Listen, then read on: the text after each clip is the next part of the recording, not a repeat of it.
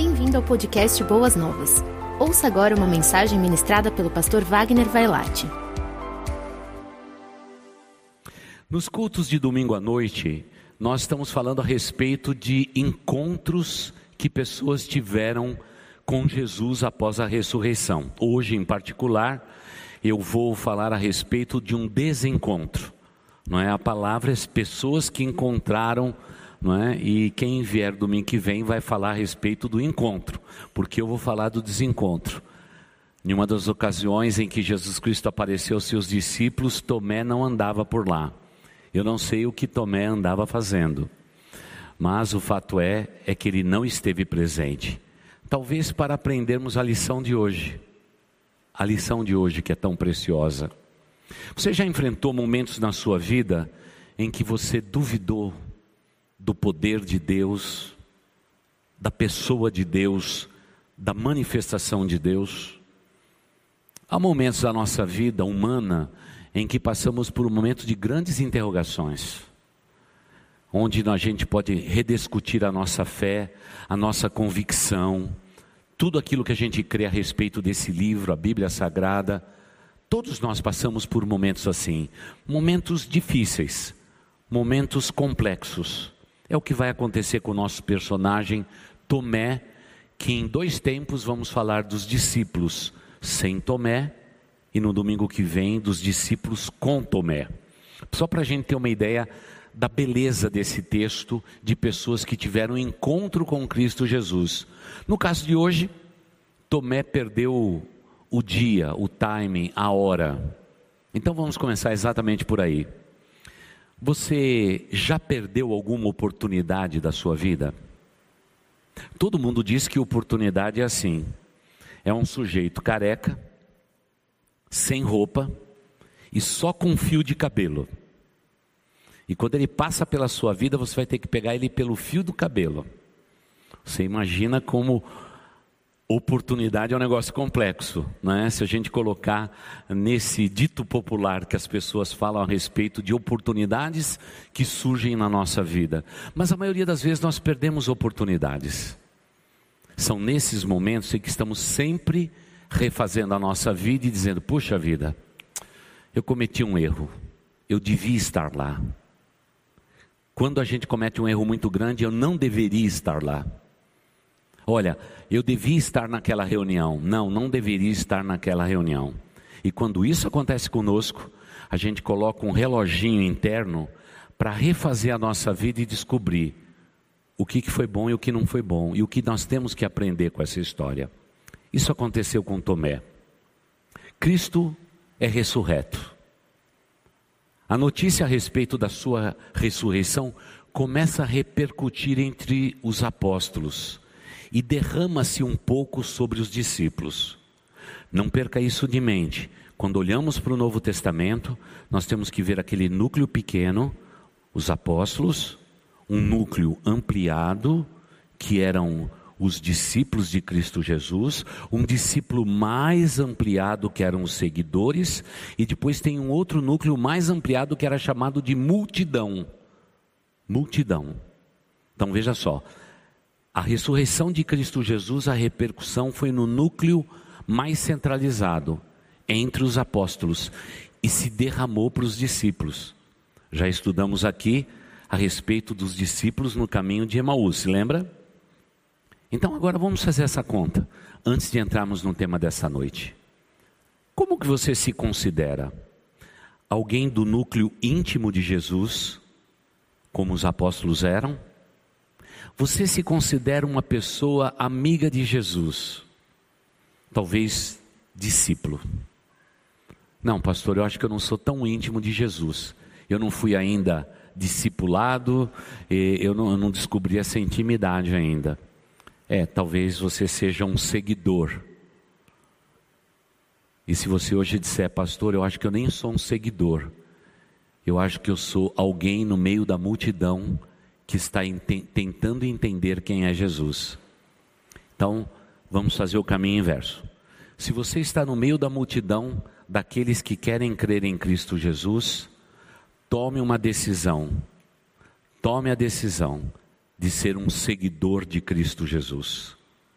Se você se considera um seguidor de Cristo Jesus, faça questão de estudar a Bíblia, ser treinado para você se tornar realmente um discípulo de Cristo Jesus. E sendo discípulo de Cristo Jesus, provavelmente Deus tem chamados especiais para muitos de nós, para que a gente possa se preparar ainda mais para servir a Deus de um modo especial. Então, esse é o núcleo que se expande e que volta para esse nível. Vamos falar agora de Tomé. Tomé estava no núcleo, vamos dizer assim, o um núcleo mais próximo de Cristo Jesus. Onde Cristo Jesus comeu, bebeu, se revelou, ensinou, interpretou parábolas, disse claramente para todos eles que importava que o Filho de Deus fosse a Jerusalém, que morresse na cruz, ao terceiro dia ressuscitasse. Tudo isso Jesus Cristo falou. E se você vê a narrativa tanto de Lucas quanto de João, você vai perceber que Jesus Cristo não escondeu isso dos seus discípulos, nem dos seus apóstolos. Jesus não fez isto. Mas me parece que tudo isso estava ainda encoberto aos olhos deles, incluindo o poder da ressurreição. Agora, veja o que acontece. Jesus Cristo aparece. E no episódio que nós vamos ler daqui a pouco, Jesus Cristo está exatamente com os apóstolos naquele cenáculo o mesmo que ele celebrou da ceia do Senhor, que foi o lugar de resguardo da igreja naquele período que fica entre a ressurreição e a ascensão de Cristo. É naquele lugar que eles vão ficar, em Jerusalém, até que do alto foram revestidos. Mas agora todos estão lá, mas Tomé não está. Talvez você pergunte, mas por quê? Onde andava Tomé? O que, que ele fazia? Onde ele estava? É, o que, que ele foi fazer de tão importante que deixou aquele núcleo tão querido de Jesus Cristo e foi fazer qualquer outra coisa? Irmãos, eu acredito que tudo aquilo aconteceu na vida de Tomé para que a gente pudesse ser ensinado hoje. Porque até as pessoas que andam perto de Jesus podem ter dúvidas. A dúvida não é ruim, irmãos. Quando temos uma interrogação na nossa vida, ela deve ser desvendada para descortinar na nossa vida mais fé em Deus. Mas não é errado alguém sentir dúvida. N não tem nada de errado nisso, porque a dúvida, ela é boa. Ela nos faz pensar, ela nos defende de muitas coisas. E eu acho que esse discípulo não está lá para dizer que, como eu e você deveríamos viver, quando as dúvidas maiores da nossa vida batessem no nosso coração. Vamos aprender sobre isto. Em segundo lugar, os discípulos sem Tomé, eles estão na mesma perspectiva de Jesus quando Tomé, no segundo momento, vai estar presente. Jesus Cristo não fez distinção entre os dois grupos os discípulos, não é? Os apóstolos com Tomé e sem Tomé. Jesus não fez essa definição, tanto é que quando ele aparece, Tomé está presente, ele já quer tirar a dúvida de Tomé. E o que Jesus Cristo intentava com isso? Tomé, que você não seja um incrédulo, mas que você seja um crente.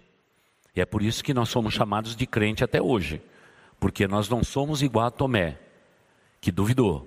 Nós somos crentes, mas dúvidas nós podemos ter em toda a nossa vida, principalmente por causa da maneira com que Deus dividiu os nossos temperamentos. Você não precisa para um sanguíneo falar a respeito de fé. O sanguíneo vai dizer: Eu creio em Jesus até a morte. Mas se precisar negar, como Pedro, dá uma negadinha e depois acerta a rota. Mas você vai falar com um colérico de ter dúvida de Jesus, você não pode. Você vai falar com melancólico a respeito de ter dúvida de Jesus, não cabe. Não tem jeito. Porque Deus dividiu os temperamentos conforme Ele quis. Isso vem com o nosso nascimento. Então nós vamos sempre ter no nosso grupo pessoas que perguntam e têm dúvidas e pessoas que absolutamente aceitam os princípios de verdade. Em qual grupo você está? Dá uma olhadinha para o seu coração. E vamos então nos aprofundar nessa história linda a respeito dos discípulos sem Tomé. O que aconteceu naquele dia? Vamos ler o texto bíblico? Está em João, capítulo de número 20, os versículos de 25 em diante. João, capítulo 20, os versículos de 19 a 25. João, capítulo 20, os versículos de 19 a 25. Nos diz assim a palavra do Senhor. Ao cair da tarde daquele primeiro dia da semana, estando os discípulos reunidos a portas trancadas por medo dos judeus, Jesus entrou, pôs-se no meio deles e disse: Você pode repetir essa palavra comigo? Paz seja com vocês. Vamos repetir? Paz sejam com vocês. Vamos fazer uma pausa aí. Por que que Jesus Cristo falou de paz? Porque os corações daqueles homens estavam em erupção, cheio de perguntas, cheio de dúvidas, cheio de inquietações. Será que Cristo ressuscitou mesmo? Será que alguém tirou o corpo dele de lá? O que aconteceu? E mesmo que apóstolos e discípulos tentassem convencer um ao outro a respeito de que Jesus já havia mencionado a possibilidade da ressurreição, Jesus já interpretou o coração deles e diz da paz. Então, primeiro princípio que você tem que aprender: quando o seu coração passar por dúvidas, quando você tiver na tua vida material, espiritual, emocional, uma bifurcação, e você não sabe se você vai para a direita ou para a esquerda, você deve orar a Deus, deve medir as possibilidades, e quando você sentir paz no coração, eis aí a bifurcação que você deve tomar na sua vida. A paz, que excede a todo entendimento, vai guardar os nossos corações para a tomada de decisão. Nas grandes decisões da nossa vida, nós precisamos desse árbitro, ou desse arbítrio, a paz no nosso coração. Irmãos, aqui nesta igreja, nós não fazemos nada, não tomamos decisões quando a liderança não tem paz absoluta. Se não tem paz, não tomamos decisão. Da mesma forma que Deus visita o meu coração, visita o coração dos meus liderados e dá paz. Se nós temos paz, nós vamos em frente e encaramos tudo. Porque nós descobrimos que no momento mais dramático da vida dos seguidores de Cristo Jesus, o arbítrio sugerido por Jesus Cristo é a paz. Vai mudar de emprego? Teu coração está atribulado? Não tome decisão. Aliás, vocês têm aprendido desse púlpito? Se você estiver em crise emocional, não tome decisões porque elas são as piores da nossa vida. Você tem que ter paz no coração. É uma nova sociedade. Sociedade é interessante. Um entra com o dinheiro, outro entra com a experiência. Geralmente quem entrou com a experiência sai com o dinheiro e quem entrou com a experiência sai com o dinheiro. Por isso que você precisa de paz. Jesus, as portas fechadas, portas trancadas, aparece no meio deles e diz: Paz seja com vocês. Porque a igreja de Cristo Jesus não vai conseguir dar mais um passo para fora daquela, par, daquela porta se vocês não tiverem paz no seu coração. Sabe por quê? Junto com a autoridade, junto com a paz vem a autoridade. Quem tem paz no coração tem a autoridade da decisão. Quando você encontrar um líder inseguro, pode duvidar da sua liderança e da paz que tem no seu coração. Porque líderes são, têm que ser resolutos. E para isso ele tem que ter paz, e tendo paz ele tem decisão. Essa é uma questão circunstancial da nossa vida. Mas Jesus Cristo está preparando os seus discípulos para isto. Eles não entendem isto. Tudo é novo naquele momento, mas Jesus está preparando isso para eles. Olha o que diz João. Tendo dito isto, mostrou-lhe as mãos e o lado. Vamos fazer outra pausa. Irmãos, Cristo está ressurreto ou não está ressurreto? Ele está ressurreto. Mas ele sabia que aqueles homens precisavam de provas de que Jesus Cristo é Deus. Mais uma pausa propositada. Na sua vida você precisa de provas para saber que Deus é Deus em sua vida? Se você precisa disso, talvez você não viva ainda pela fé. Se você precisa de provas. Logo que eu me converti, alguém me ensinou dizendo o seguinte: nunca tente provar a Deus. Não faça a prova de Deus. Foi quem me discipulou, disse: nunca faça isso na sua vida. Isso é perigoso demais. Então eu já nasci para a vida cristã sem precisar disto. Senhor, eu preciso que o Senhor transforme esta água em vinho. E aí eu vou tomar a decisão de se casar com essa mulher. Claro que eu estou exagerando, né, irmãos? Se o Senhor fizer isto, eu faço isso. Irmãos, Deus fez tudo o que ele tinha que fazer até o Calvário e a ressurreição. Deus não precisa provar mais nada para nós. Por isso, por favor, não sente numa mesa para negociar com Deus. Senhor, se o Senhor me der isto, eu farei isso para o Senhor. Não faça isso na sua vida. Não tente a Deus. Deus não senta nesta mesa. O que Deus faz é tirar as nossas dúvidas para que possamos crer mais nele. Jesus aparece e diz: Pode tocar nas minhas mãos, o meu corpo é de glória, mas vocês vão conseguir sentir a textura do meu corpo. Eu tenho marcas em minhas mãos, eu tenho meus pés marcados.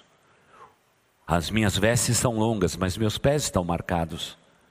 Se você quiser sentir também onde a lança transpassou o meu lado, pode tocar, sou eu mesmo. Mas eu pergunto para vocês: alguém tocou em Jesus? Pergunta, igreja: alguém tocou em Jesus? O que vocês acham? Vocês acham que alguém tocou em Jesus? Não. Quando Jesus aparece a outra vez, que é outro tema. Eu pergunto: Tomé tocou em Jesus? Não, não precisou tocar. Porque, irmãos, quando Deus está na vida de alguém, quando Deus entra num quarto, quando Deus entra numa sala fechada, quando Deus entra numa sala de reunião, irmãos, Ele tem poder e autoridade, e quando a voz dele ecoa, a voz dele ecoa.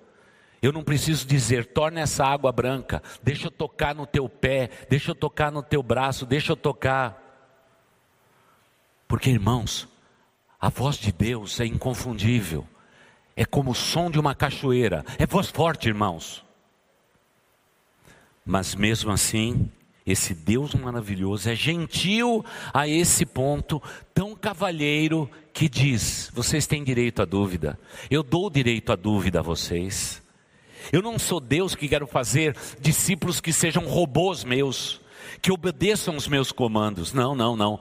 Eu quero alguém semelhante a mim, alguém que pensa, alguém que age, alguém que tem vontade, alguém que crê e alguém que até duvida. Irmãos, a minha dúvida a respeito de Deus não diminui o tamanho de Deus, e a dúvida do teu coração não diminuiu a Deus coisa nenhuma. Ele continua o que ele é. Mas mesmo assim, ele diz: pode tocar. Que os discípulos fizeram? Tocaram? Não. Sabe o que eles fizeram? Eles se alegraram. Eu tive que chegar aqui e dizer assim, irmãos, graça e paz em nome do Senhor Jesus. Amém. Aí eu repeti, irmão, vamos falar mais forte, porque senão o pessoal que está assistindo a gente pela internet vai ficar com vergonha. Aí vocês falaram mais alto. Essa alegria que a língua grega nos revela, irmãos, eles começaram a pular e festejar. Eles não ficaram comportados. eles se alegraram com grande alegria. Era o Mestre que estava diante dele. Ele ressuscitou. Irmãos, essa é uma notícia explosiva, estonteante. Cristo ressuscitou. É maravilhoso demais. É por isso, irmãos, quando você estiver aqui para louvar a Deus, louve a Deus de todo o coração. É? Se você quiser sair do seu lugar, dar dois passinhos, pode dar, ninguém vai estranhar, não. Se você quiser dar um glória a Deus, um aleluia, pode dar, irmãos. Você está na casa do Pai. O Cristo vivo está aqui, não está o Cristo morto, não está o Cristo, é Ele agora falando ao seu coração e corrigindo rotas, e glória a Deus por isso, amém. Os discípulos disseram: Posso pôr o dedo? Não, é tempo de festejar. Cristo venceu a morte, aleluia, Ele venceu a morte. Você consegue entender uma coisa dessa? Irmãos, aquele cenáculo, mesmo sendo grande, se, mesmo sendo bonito, mesmo que seja um ambiente rico, porque a Bíblia diz que era todo mobiliado, era perfeito aquele lugar. É o lugar onde Jesus Cristo celebrou a última ceia e agora celebra a sua primeira aparição oficial aos seus apóstolos. É um lugar de alegria. E o texto bíblico continua dizendo que os discípulos alegraram-se quando viram o Senhor. É alegria mesmo. Quais foram os tempos que você acha que esse grupo tinha tido alegria com Jesus? Muitas. Muita gente acha que os discípulos de Cristo Jesus nem conversavam com Jesus, nem falava nada para não dar um fora, porque o próprio Deus andava no meio dele. Irmãos, Deus tem um senso de humor inacreditável. Eu falo isso porque eu tenho experimentado isso na minha vida. Tudo aquilo que eu digo assim, olha, se eu tivesse que fazer uma coisa dessa, eu acho que eu nunca faria. Daqui a pouco Deus me coloca naquela condição, porque Deus tem um bom senso de humor. Ele disse: Você vai passar por isso, meu filho, você vai aprender, você vai crescer. É isso que acontece. Os discípulos tiveram momentos de alegria incríveis. E agora é mais um tempo de alegria, porque Cristo ressuscitou. E agora o texto prossegue dizendo: Novamente Jesus Cristo disse: você pode ler comigo essa palavra? Paz seja. Vamos repetir? Paz seja com vocês. Irmãos, os estudiosos da Bíblia dizem que eles começaram a fazer um tanto barulho que na economia divina Jesus Cristo tinha coisa para ensinar, Jesus Cristo precisava orientar e teve que dizer menos, menos, menos. E isso foi o que Jesus Cristo fez. Paz seja com vocês porque eles ficaram eufóricos.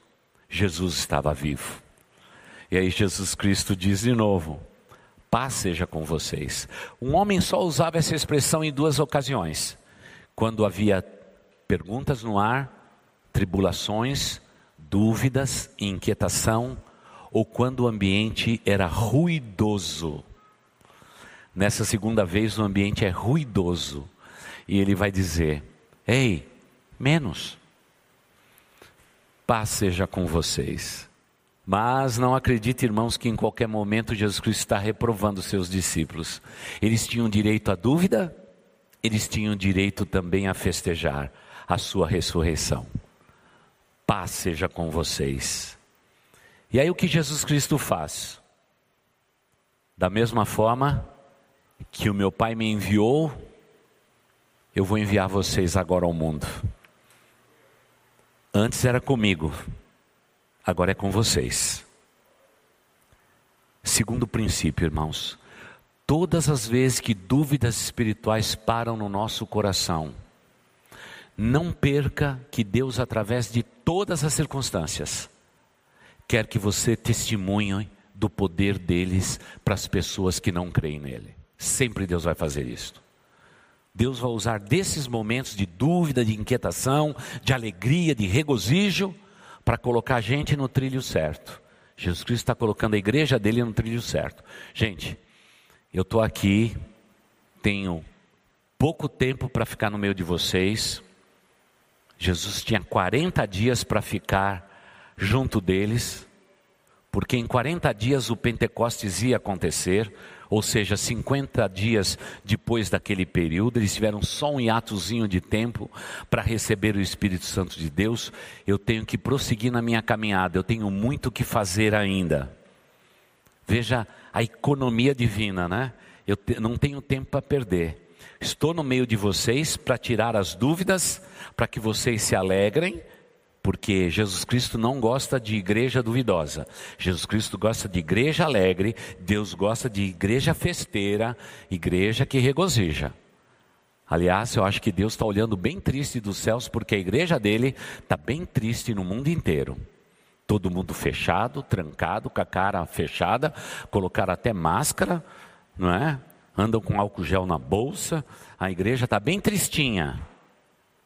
Mas a igreja de Cristo Jesus é sempre alegre, irmãos, sempre alegre. E sempre quando ele se revela, ele coloca a igreja nos trilhos. Eu envio vocês ao mundo para pregar o meu evangelho. Vocês serão da minha parte testemunhas fiéis. E aí há uma figura linda que ele diz: recebam o Espírito de Deus. E naquele momento eles receberam o Espírito de Deus para realizar algo que Jesus Cristo não deixa muito claro naquele período de 40 dias que vão seguir a este encontro. E aí ele diz algo assim: a pregação de vocês será tão autêntica, tão poderosa, que se vocês perdoarem os pecados de alguém, eles serão perdoados. Se vocês não perdoarem, não serão perdoados. Vocês terão um poder desta pregação. A linguagem de perdoar pecado, não perdoar pecado, irmãos, é simplesmente para falar a respeito da autoridade que nós temos. Então vamos voltar um pouco atrás. Quando Jesus entra no quarto seu, quando Jesus entra no quarto da tua empresa, na sala da tua empresa, quando Jesus Cristo, na verdade, te espera por receber nesse lugar, ele tem autoridade. E se ele tem autoridade, ele está concedendo autoridade. E ele diz: recebam o Espírito e tenham autoridade. Por isso, sejam autoridades no lugar onde você está. Eu sei que os pentecostais dizem que nós somos cabeça e não somos rabo. Nesse sentido, nós somos cabeça e não somos rabo. No lugar onde Deus te colocou, você tem poder e autoridade de abençoar as pessoas que estão ali naquele lugar. Não perca seu tempo, seja autoridade de Deus naquele lugar. Mas, pastor, eu sou uma dona de casa, autoridade em casa. Pega aquela criançada, coloca tudo em fileira, dá banho neles, penteia, penteia tudo para o mesmo lado, fica bonitinho e diga para eles quem é que manda no lar de vocês. Primeiro é Cristo, depois o papai e a mamãe. Deixe isso bem claro, viu? Porque eles vão crescer e quando eles forem adolescentes, eles nunca vão duvidar dessa autoridade. Deus, quando se revelou, ele pede paz, ele dá paz, mas concede autoridade, coloca a gente no trilho. Ah, vocês terão poder. Tomé, chamado Dídimo, um dos doze, não estavam com os discípulos quando Jesus apareceu. Os outros discípulos lhe disseram: Imagina se não vão dizer. Agora, por onde vocês acham que os discípulos começaram? Eu acho que, pelo menos Pedro Pedrão, aquele sanguíneo inveterado, ele vai dizer: Tomé, você perdeu. Alguém já disse isso para você que você perdeu? Irmãos, esse é o pior sentimento. Eu me lembro um dia que estava assistindo uma Copa do Mundo e alguém pediu para eu fazer pipoca. Irmãos, enquanto eu fui fazer a pipoca e voltei, o Brasil tomou três gols. Eu não queria ter perdido isto. Para dizer a verdade, acho que eu queria ter perdido mesmo. Era melhor fazer pipoca do que três gols em tão pouco tempo. Mas alguém já te disse isso? Você perdeu. Jesus esteve aqui, bateu um papo conosco, nos deu poder e autoridade e você não estava. Ou talvez eles disseram assim: Tomé, você é o cara mais incrédulo que tem no nosso meio. E você já disse que você só vai crer se você colocar a mão no lugar das chagas. Talvez até usaram desse estratagema para antecipar alguma coisa. Mas eu conheço o crente em Cristo Jesus. Mesmo crente no trilho, fazendo o que Deus manda, quando algum irmão perde alguma coisa, ele sempre diz duas coisas: Pastor, quem deveria ouvir esta mensagem não está aqui. Crente em Cristo Jesus sempre diz uma segunda palavra: Pastor, eu não estava aqui no culto em que você falou isto. Mas, pastor, eu gostaria de entender aquilo. É comum. E olha o que diz o texto. Os outros discípulos lhe disseram: Vimos o Senhor. Mas ele lhe disse: Se eu não vir as marcas dos pregos nas suas mãos, não colocar o dedo onde estavam os pregos e não puder puser a minha mão no seu lado, não crerei.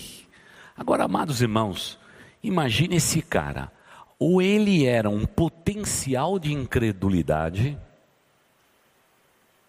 ou ele naquele momento estava tentando se defender do julgamento dos demais daquela sala e daquele cenáculo. Eu fico com a segunda opção. Porque quando você perde alguma coisa, você quer recuperar. E o único meio de você recuperar é criticar porque você não esteve ali seres humanos. Deus já sabe que a partir da ressurreição, Ele vai lidar com seres humanos, com as suas incredulidades e com todas as suas limitações. Mas Deus está preparado para isto, porque pelos encontros que se sucedem depois deste, nós vamos aprender, Deus está sempre preparado para tudo que vier à frente simplesmente para nos ensinar lições de credulidade. Mas irmãos, pode crer, aquele grupo que Jesus escolheu, eles eram muito parecidos com a gente. Aliás, se a gente pegar os grandes líderes desse tempo, como já aconteceu, e demos os textos bíblicos para estudar e o comportamento dos seguidores de Jesus Cristo, dos discípulos e dos apóstolos, foi perguntado aos grandes líderes desse tempo se eles escolheriam um grupo como aquele. Sabe qual foi a resposta? Não. Mas por que Jesus Cristo os escolheu? Cada um com seu comportamento, com as suas dúvidas e com tudo o que existe. Amados irmãos, serve para nós aquela máxima O mundo sempre escolhe os melhores. Deus prepara os escolhidos. É por isso que um sujeito como eu, com todas as minhas limitações, estou falando disso a vocês. Eu sou a prova que Deus capacita a quem Ele escolhe. E Deus continua no mundo de hoje não procurando as melhores cabeças, porque as melhores cabeças desse mundo não querem entregar o resto do corpo a Deus num sacrifício vivo. Eles só querem dar a sua inteligência para Deus. Deus não aceita nada pela metade. Mas Deus pode receber nesta noite um homem aleijado das duas pernas que disser: eu quero entregar a minha vida a Jesus Cristo. Deus toma e diz: Eu capacito. Eu capacito.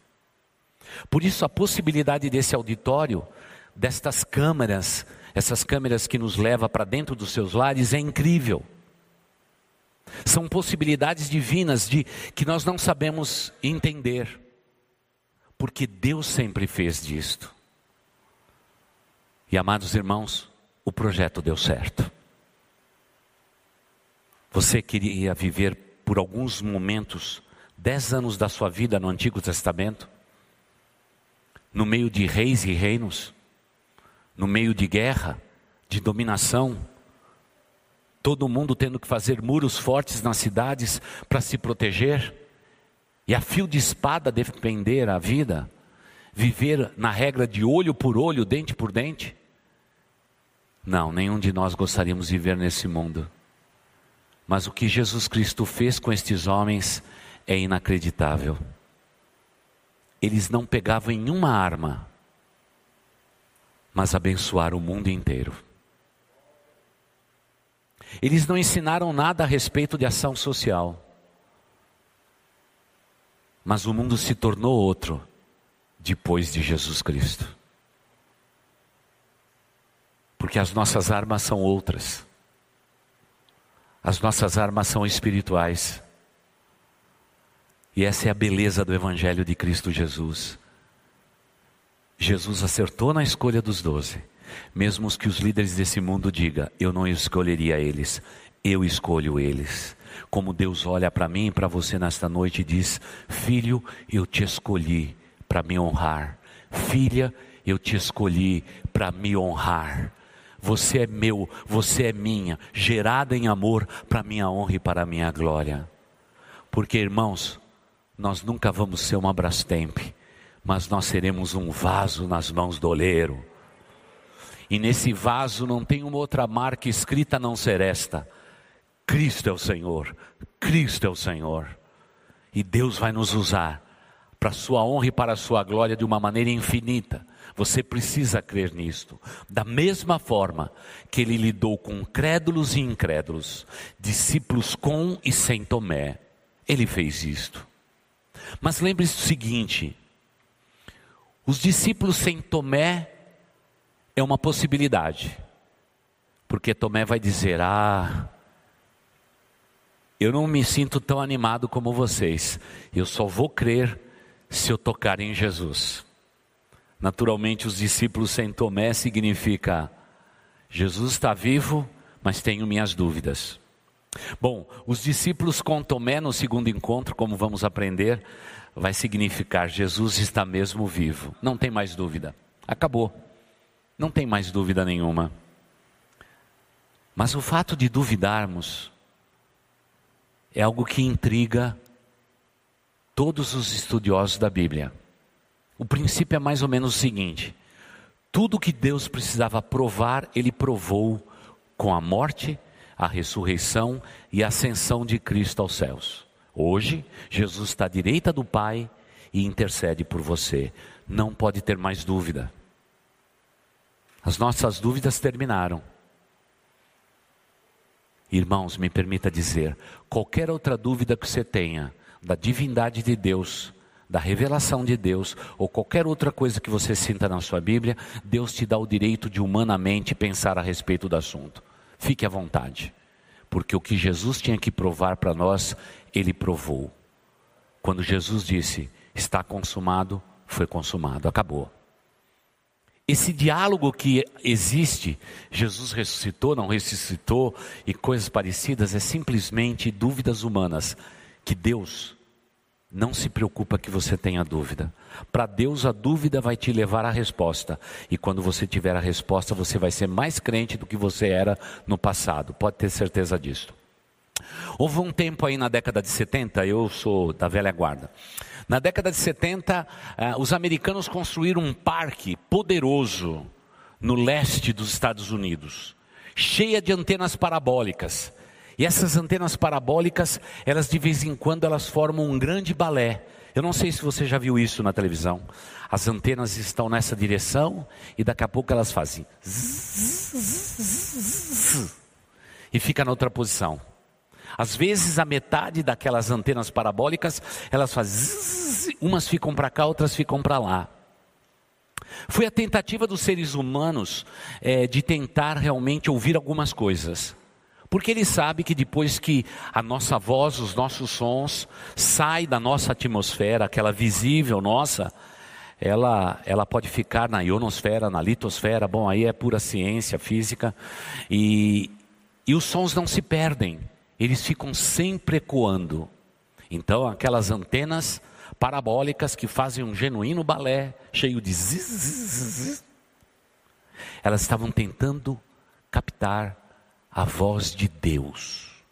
Se Deus falou com Moisés no monte, nós vamos pegar e nós um dia nós vamos focar num pedacinho do nosso planeta em que nós vamos ouvir a voz de Deus. Irmãos, na década de 70, aí que a gente descobriu quanto incrédulo a gente tinha na igreja. Todo mundo começou a dizer: já pensou? Se aquelas antenas no balé delas zzz, zzz, não conseguir ouvir a voz de Deus, o que é que nós vamos fazer com a nossa fé? Foi bem engraçado aquela época, viu, irmãos? A gente descobriu o bando de incrédulo que a gente tinha dentro da igreja. Irmãos, nós não precisamos de uma antena parabólica para ouvir a voz de Deus. Se você é um crente em Cristo Jesus, desde quando o primeiro cântico começou a ser tocado, você já está ouvindo a voz de Deus. O Espírito de Deus está ministrando a teu espírito. Já está falando. Eu não preciso de antena parabólica. Só preciso do Espírito Santo de Deus que um dia me selou. Ele veio a ser habitação no meu coração é por isso que meus irmãos pentecostais dizem assim, pastores pentecostais dizem assim: Ah, Wagner, vocês batistas não creem muito no Espírito Santo de Deus. Eu falo na mesma hora: retire essa palavra agora. Porque eu conheço esse Espírito. Eu sei quem Ele é. E na verdade, o Espírito Santo não precisa fazer barulho para ser o Espírito Santo de Deus. Você veio para cá nesta noite, você passou por milhares de metros de fios de alta tensão que transmite poder e autoridade silenciosamente. Quando Elias quis ouvir a voz de Deus, não estava no terremoto, não estava no burburinho de um vulcão, nas rochas se batendo, mas estava nas voz suave de Deus que falou o coração do profeta. Ah, amada igreja, a incredulidade nos leva fatalmente à debilidade. Ficamos fracos, irmãos. Basta alguém começar a duvidar de Deus, fraqueza começa a tomar conta da sua existência. Então vamos lá, se você está aí anotando, vai lá. Em primeiro lugar, a incredulidade nos leva fatalmente à debilidade. Já falamos disso. Em segundo lugar, a incredulidade nos leva a uma visão distorcida da realidade. Põe a tua mão aqui, Tomé. Pode me tocar. Pode tocar. Tomé, a sua visão de fé está distorcida. Sou eu, Jesus. Não sou nenhum fantasma. Não sou nenhum espírito de qualquer profeta. Eu não sou Elias reencarnado. Eu não sou João Batista que teve a sua cabeça decepada e eu estou aqui no meio de vocês. Meu nome é Jesus. Eu sou o Salvador do mundo. Recebam o Espírito. Vamos trabalhar, gente. Vamos pregar o meu evangelho, porque é para isso que nós estamos no mundo. Essa é a razão do nosso viver. Não tem uma visão distorcida da realidade, meu irmão, minha irmã. Terceiro lugar, a incredulidade nos leva ao desespero. A incredulidade não faz isso. Irmãos, deixa eu voltar um pouquinho atrás, porque eu preguei, para não passar num texto dos nossos pastores, né, irmãos? Você imagina o desespero dos discípulos em Emaús? Quando Jesus partiu o pão, era ele, e Jesus desaparece. Que desespero. Às vezes a incredulidade do nosso coração faz a gente se desesperar. Irmãos, eles tiveram que correr 11 quilômetros. Mas irmãos, eu não sei em quanto tempo alguém pode fazer 11 quilômetros pessoal que corre aí do Boas Novas unem. A gente correndo em 11 quilômetros, quanto tempo a gente faz esse trajeto? Quanto tempo? Uma hora. Opa, tá lá o nosso mestre de medição dos atletas. Obrigado. Obrigado, João. Em uma hora de corrida, irmãos, eu não queria correr essa corrida. Porque foi desespero. Porque, irmãos, quando a gente não crê no poder da ressurreição, a gente volta para as redes, a gente vai para Emaús,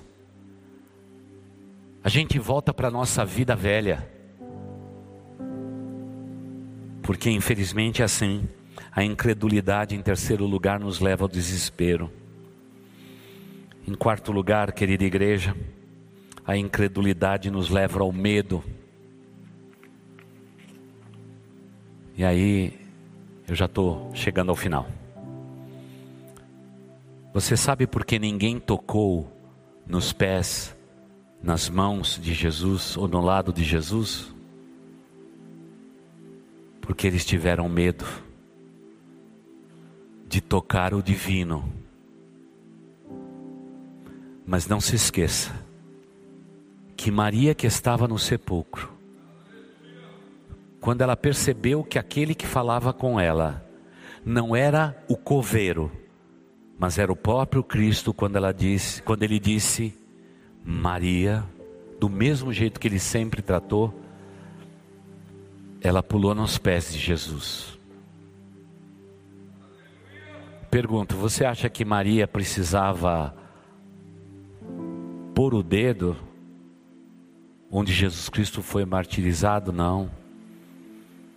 Ela perdeu o medo e se submeteu à adoração.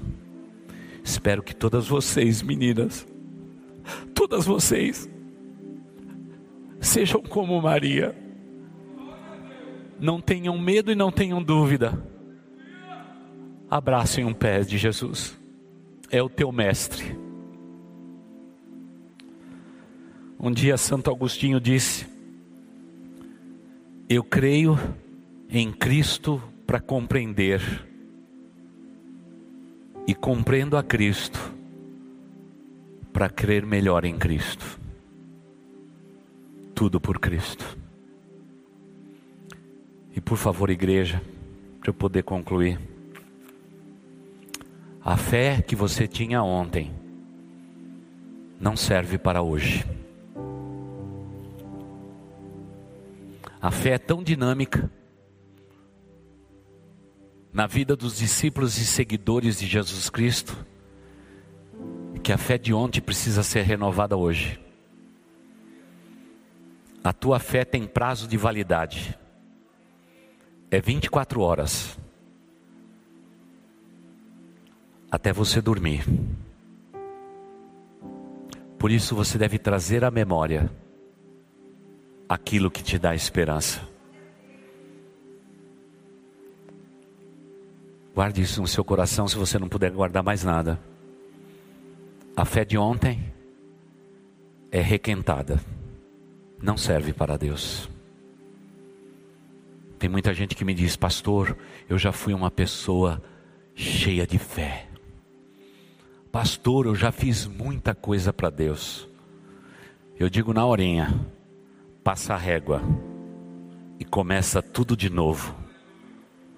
Porque o que você foi não interessa mais para Deus. O importante é o que você é hoje diante dos seus olhos. E eu espero que nesse auditório e através das câmeras da internet, para vocês que estão em casa, a fé de ontem só te trouxe até hoje. Mas a fé que vai te mover para o futuro é aquela que, quem sabe, agora à noite, quando você colocar o seu, a sua cabeça naquele travesseiro, Deus vai infundir sonhos novos, visões novas. Por isso que você deve viver, não pelo que passou, mas por aquilo que Deus há de te dar. Eu aprendi a zerar tudo com Deus todas as noites. E todo dia sento na minha cama, escorrego da minha cama em oração e digo a mesma coisa para Deus. Me surpreenda hoje. Me surpreenda hoje. E irmãos, Deus nos surpreende de uma maneira que eu não sei explicar. E olha que eu já peguei duas vezes essa mensagem. Deixe Deus te surpreender. Quantos de vocês já ouviram essa mensagem? Deixe Deus te surpreender. Então preciso pregar de novo. Só tem umas cinco, seis mãos. O restante já esqueceu? Irmãos, é a fé que não é do dia seguinte. Por favor, a mensagem do domingo passado traz para hoje. Faz esse favor, porque o esforço é muito grande, viu, irmãos? Mas eu concluo assim: fé não é algo que você compra no supermercado, ou que você veio buscar na igreja. Fé é quando o teu espírito se encontra com o Espírito de Deus nos momentos de solitude da sua vida, e neste momento brota fé, que é semeada e brota rápido, porque Deus quer que você já comece a executar aquilo que Ele colocou no seu coração. Por isso, eu quero viver do amanhã porque o melhor da minha vida vai se renovar amanhã, junto com as misericórdias de Deus. Junto com as misericórdias de Deus, Deus renova tudo conosco e diz: Vamos lá de novo. Eis 24 horas, uma página em branco, mas Deus diz: escreva com fé, porque sem fé é impossível agradarmos a Deus e que isso brote a cada dia na sua vida, para a sua honra e para a sua glória. Vamos pedir fé para Deus nesse momento? Renovação desse sentimento? Vamos fazer isto. Feche seus olhos, vamos orar. Pai amado, Pai querido, eu te peço, renove a nossa fé. Pai de amor, as dúvidas existem, mas elas são nossas porque o Senhor não precisa responder mais nada. Tudo que o Senhor tinha para ter revelado, o Senhor revelou na tua palavra. Todas as demais construções, elas são humanas. Por isso, Pai, eu te peço que esse povo seja norteado pela fé que vai brotar amanhã cedo, quando as tuas misericórdias forem renovadas com o sol da manhã e que possamos viver o desafio da fé desta segunda-feira e vivermos pela fé. Afinal, sem fé, nós não podemos te agradar. Abençoe este povo, quer aqui presencialmente, quer através da internet. Nos abençoe com esta fé que nós podemos mover o mundo. É isto, Pai, que nós te pedimos e oramos, no nome de Jesus. Amém. Você ouviu o podcast Boas Novas. Não se esqueça de seguir nosso canal para ouvir mais mensagens que edificarão a sua vida.